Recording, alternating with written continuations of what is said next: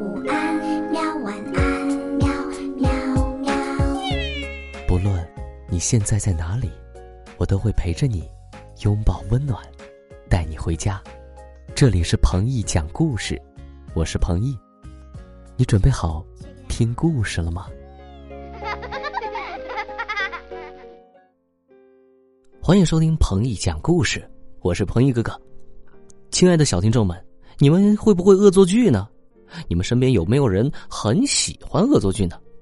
彭毅哥哥觉得呀，开开玩笑是没有问题的，但是恶意调皮捣蛋啊，甚至伤害到别人，我觉得这就是非常不可取的做法和行为了。今天我要给你们讲的故事就跟恶作剧有关，故事的名字就叫做……嗯，我想一想啊，干脆就叫他两个小坏蛋好了，因为啊，这两个小坏蛋今天恶作剧了。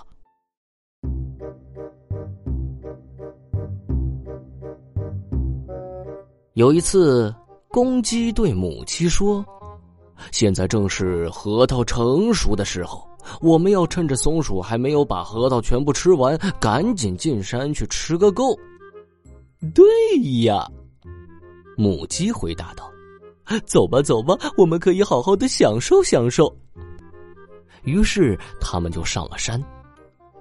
因为天气晴朗，他们一直在山上待到了天黑。不知道他们究竟是因为吃多了撑着呢，还是因为他们突然变得心高气傲起来，他们竟然不愿意步行回家了。公鸡用核桃壳做了一辆小车，车子做好后，小母鸡坐了上去，对公鸡说：“你只管在前面拉车吧。”让我拉车！公鸡嚷起来：“我宁愿步行回家，也不愿意拉车。不行，我绝不答应。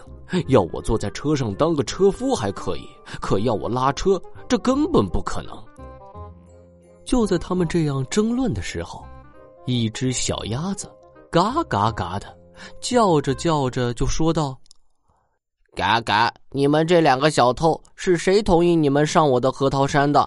等着，我要让你们吃点苦头！”他说着便张开阔嘴向公鸡扑过去，但是公鸡并非等闲之辈，毫不示弱的向鸭子反击。对着鸭子猛踢猛踹，弄得鸭子只好低头求饶，并且愿意接受惩罚，给他们拉车。小公鸡坐在车夫的位子上，高高的叫了一声：“鸭子，尽量给我跑快点小车便飞快的向前驶去。他们走了一程后，遇到了两个赶路的，一个是大头针。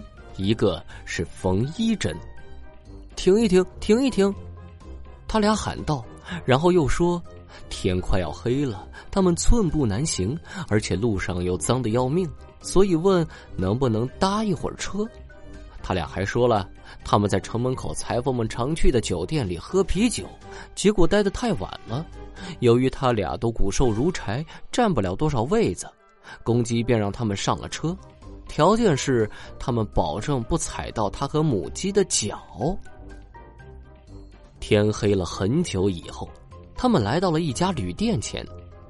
他们不愿意在黑夜里继续赶路，再加上鸭子的脚力又不行，跑起来已经是左摇右摆。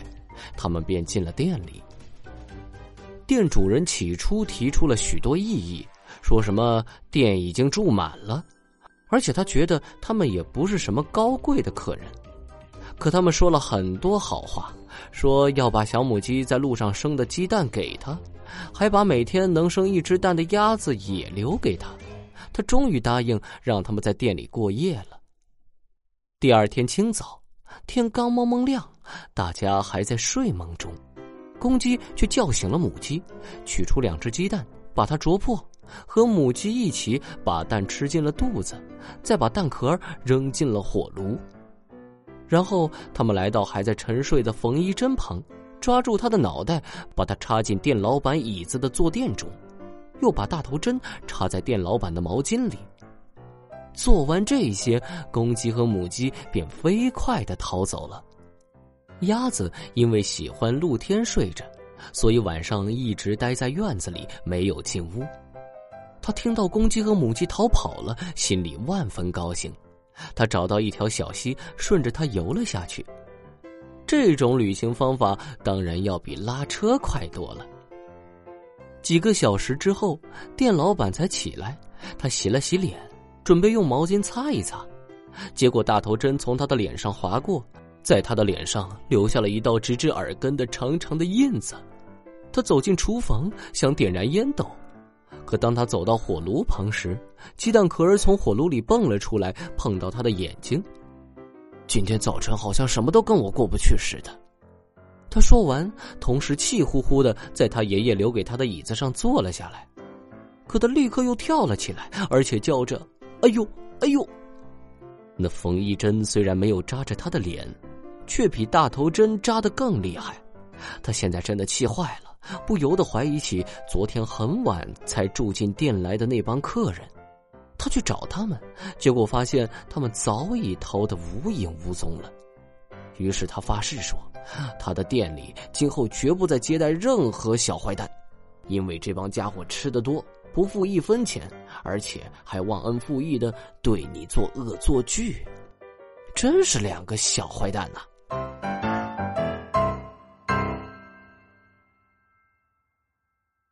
好喽，故事讲完了。小朋友们，我们千万不要学故事里的公鸡和母鸡，喜欢做恶作剧的孩子，可是没有人会喜欢的哟。好了，故事讲完了，希望你做个好梦。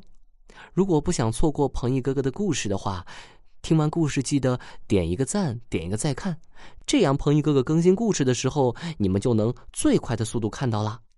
晚安，宝贝们，明天再见。好，听完故事，我们该睡觉了哟。还记得我们的睡前仪式吗？嗯，第一步，盖好你的小肚子。第二步，跟你身边的人说晚安。做的不错。第三步，闭上眼睛，进入。梦乡啦，晚安，宝贝，做个好梦。